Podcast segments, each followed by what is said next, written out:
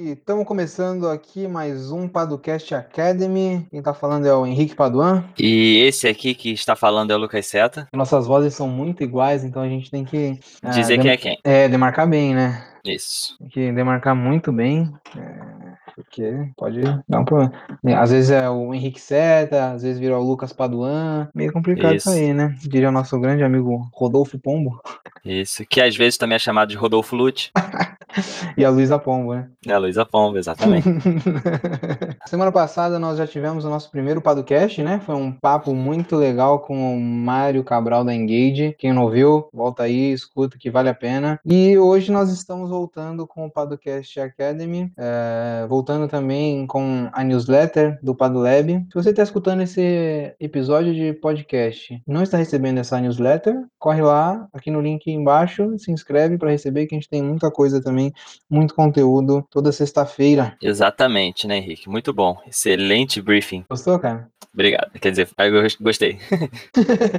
por nada, por nada, cara. É. Isso aí é impactante. Isso, é impactante. E o episódio de hoje aqui do nosso Podcast Academy, a gente vai voltar a falar de sociedade em conta de participação. No último episódio do ano passado a gente já falou sobre o que é a sociedade em conta de participação, para que, que ela serve. E vamos voltar, vamos começar 2020 com- falando de novo, né? Sobre esse, essa figura muito relacionada aos investimentos, mas falando sobre alguns pontos polêmicos, né? É, eu acho que é o, o ponto que fez com que ela deixasse de ser comumente utilizada. Né? Como a gente falou no, no episódio passado, é uma figura que era muito utilizada no mundo dos investimentos, das parcerias, porque Uhum. ela limita bem a responsabilidade do sócio oculto. Se você não sabe o que é sócio oculto, escute o último podcast Academy, que a gente fala o que é. É, mas, como nem tudo são flores, nós tivemos algumas decisões aí que não foram das mais vantajosas, né? Exatamente. E é isso que a gente vai falar no episódio de hoje, né? Exatamente. Então é isso. Tem mais algum recado? Olha, eu acho que não. Não, né? Acho que não. Ouve o podcast que o seu ano vai começar bem. Pô, é isso aí. É isso. Paducast Podcast Academy. Academy. Paducast. Podcast Academy. Paducast Academy. Então, vale um disclaimer que o Henrique já fez antes, mas vou reiterar aqui. Se você não sabe o que é uma sociedade de conta de participação, o que é um sócio oculto, né, o sócio ostensivo, para que que ela serve, quando ela é utilizada, você ouve o nosso último episódio, que a gente falou sobre isso, explicou melhor, então vale a pena. E hoje a gente vai falar sobre um ponto polêmico, né? Por que que ela deixou de ser utilizada? Por que que ela não vale tão a pena assim? É, enfim, que decisão foi essa que o Henrique comentou no início? Então, é, ouve o episódio anterior e depois volta pra cá, não é isso? Então vamos lá. É, O que aconteceu, Lucas Seta? Olha, o que Ah. aconteceu, Henrique Paduan? Rebuliço todo É aí. que.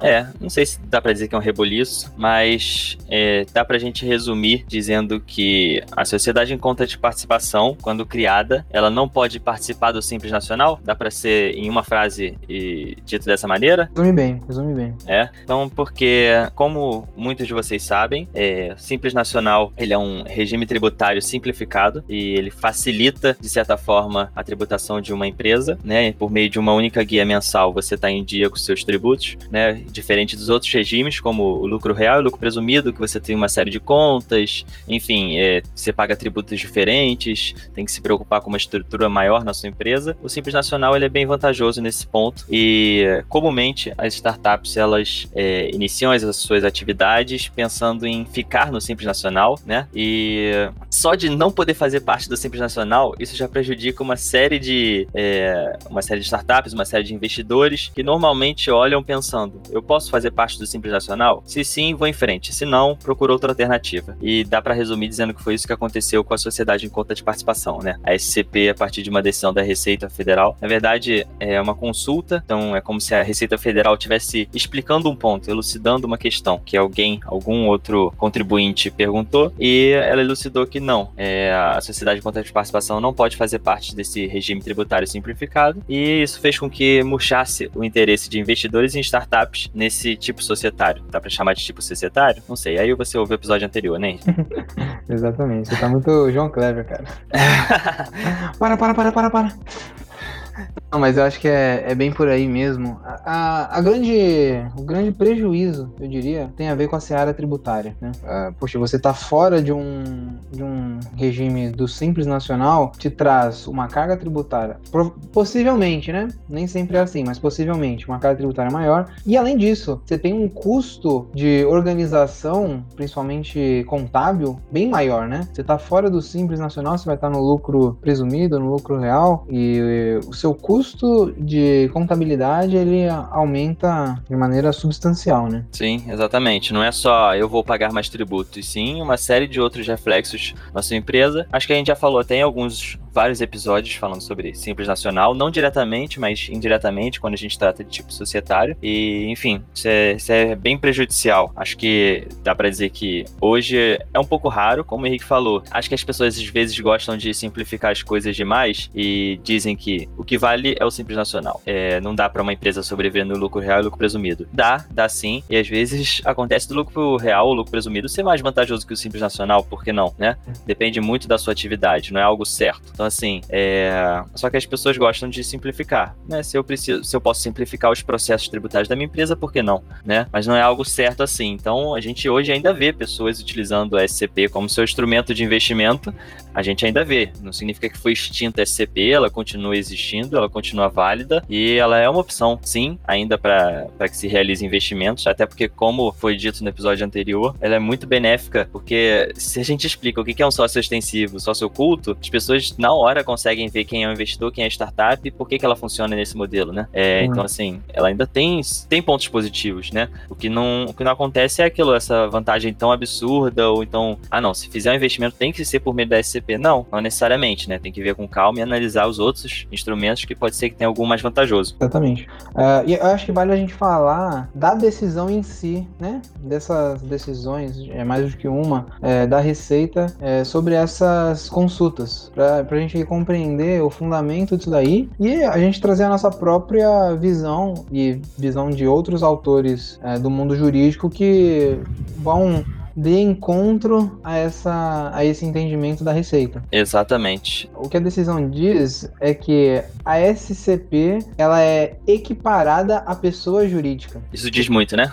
É, é, lá no, no, no decreto-lei que regulamenta o imposto de renda, existe essa previsão de que ela se equipara à pessoa jurídica. E aí a Receita se utilizou isso para excluir o sócio ostensivo do regime do simples, né? Porque, primeiro, Primeiro, uma, uma empresa que tenha como sócio uma outra pessoa jurídica, ela não pode optar pelo simples. Certo, exatamente. É uma vedação legal. Uhum. E em razão dessa vedação legal e equiparando a SCP com uma pessoa jurídica, eles decidiram excluir todas as SCPs, do, todas não, né? Mas naquele caso ali, indicando que ela estaria excluída do, do regime do Simples. Exatamente. É, e acho que é legal a gente falar um pouco sobre o que é uma consulta, né? Uma solução de consulta da Receita Federal, né? É também para a gente entender os efeitos que essa decisão tem, né? É, exatamente. A solução de consulta é é, dá para resumir assim de forma bem, bem simples que seria algo como eu tenho uma dúvida e ao invés de eu arriscar fazer algo, até porque no,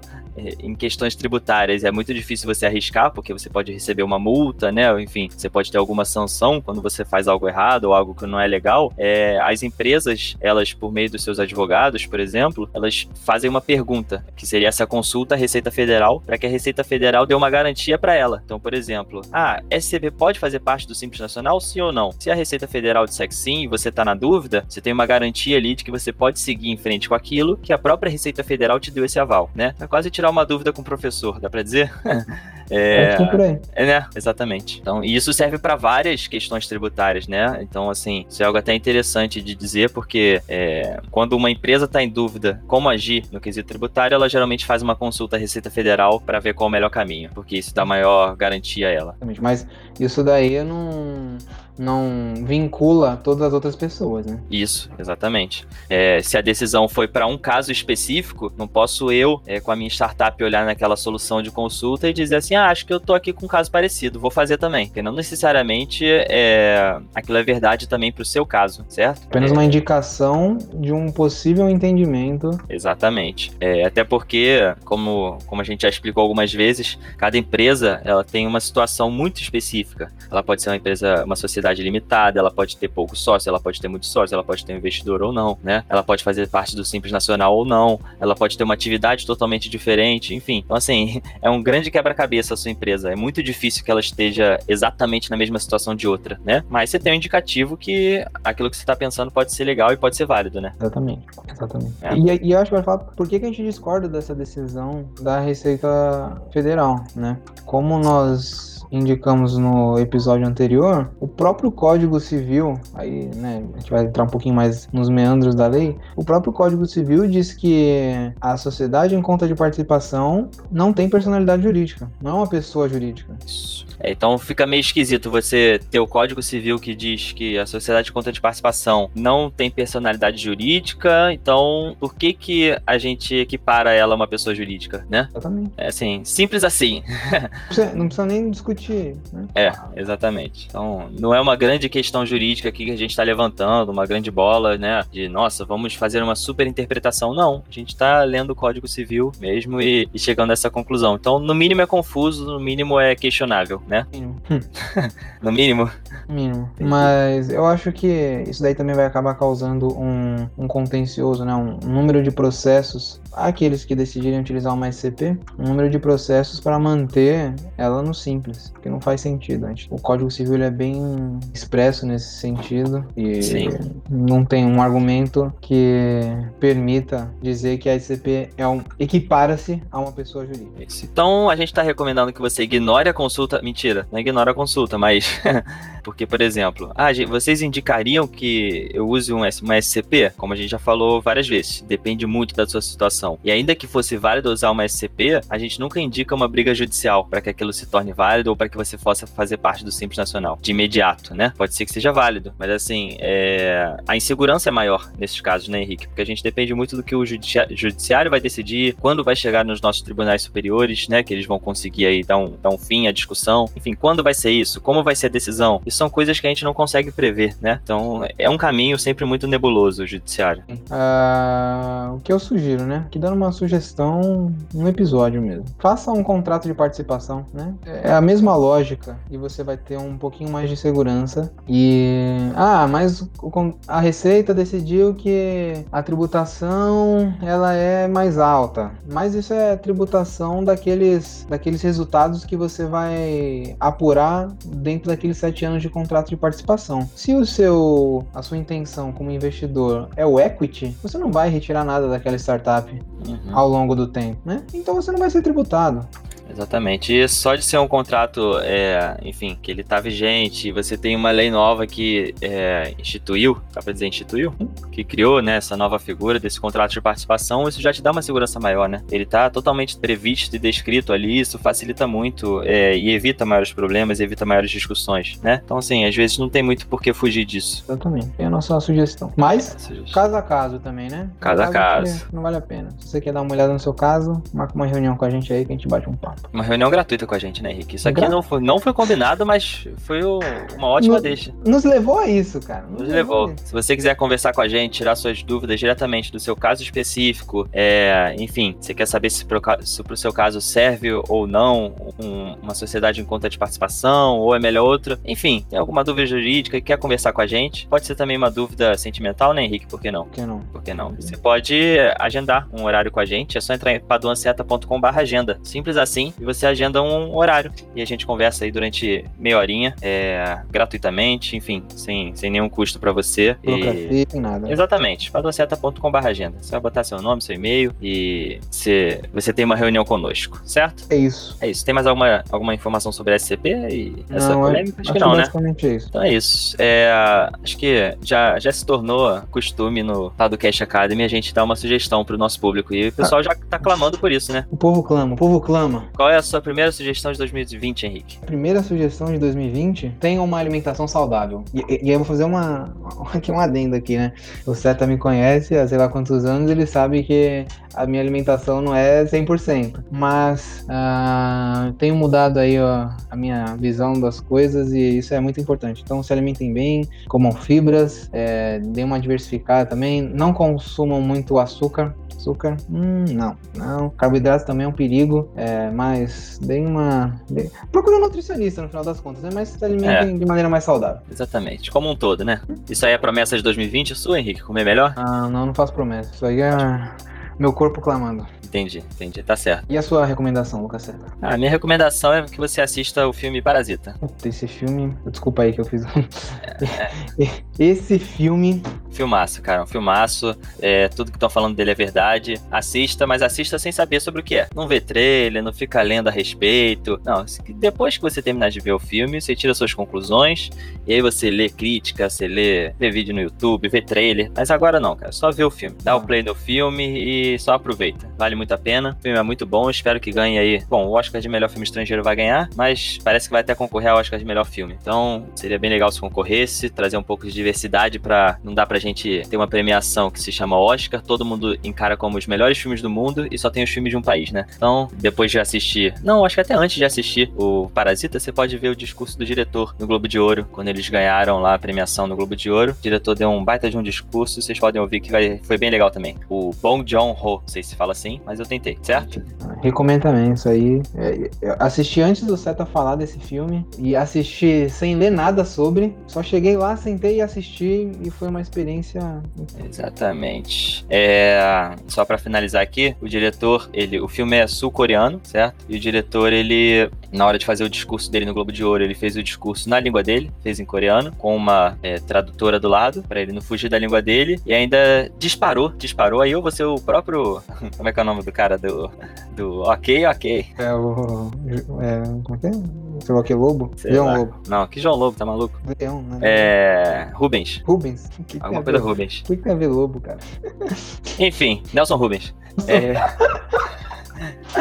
Ai, ai. Enfim, o diretor ele falou: quando superarmos as barreiras das legendas, vocês conhecerão muitos filmes incríveis. Veja só você. Então, pare com seu preconceito de só assistir filme em inglês e veja Parasita. É isso? Isso. Então, até a próxima semana com mais um tema jurídico. Se você tiver alguma recomendação, alguma dúvida, se quer ouvir um Padocast Academy sobre algum tema específico, você fala com a gente. A gente tá no Instagram, arroba Paduanceta. Eu sou o arroba Seta Lucas e o Henrique é o arroba Henrique Paduan. Então, pode falar diretamente conosco e a gente tá por aí, certo? Isso. Tá, tchau. Vocês.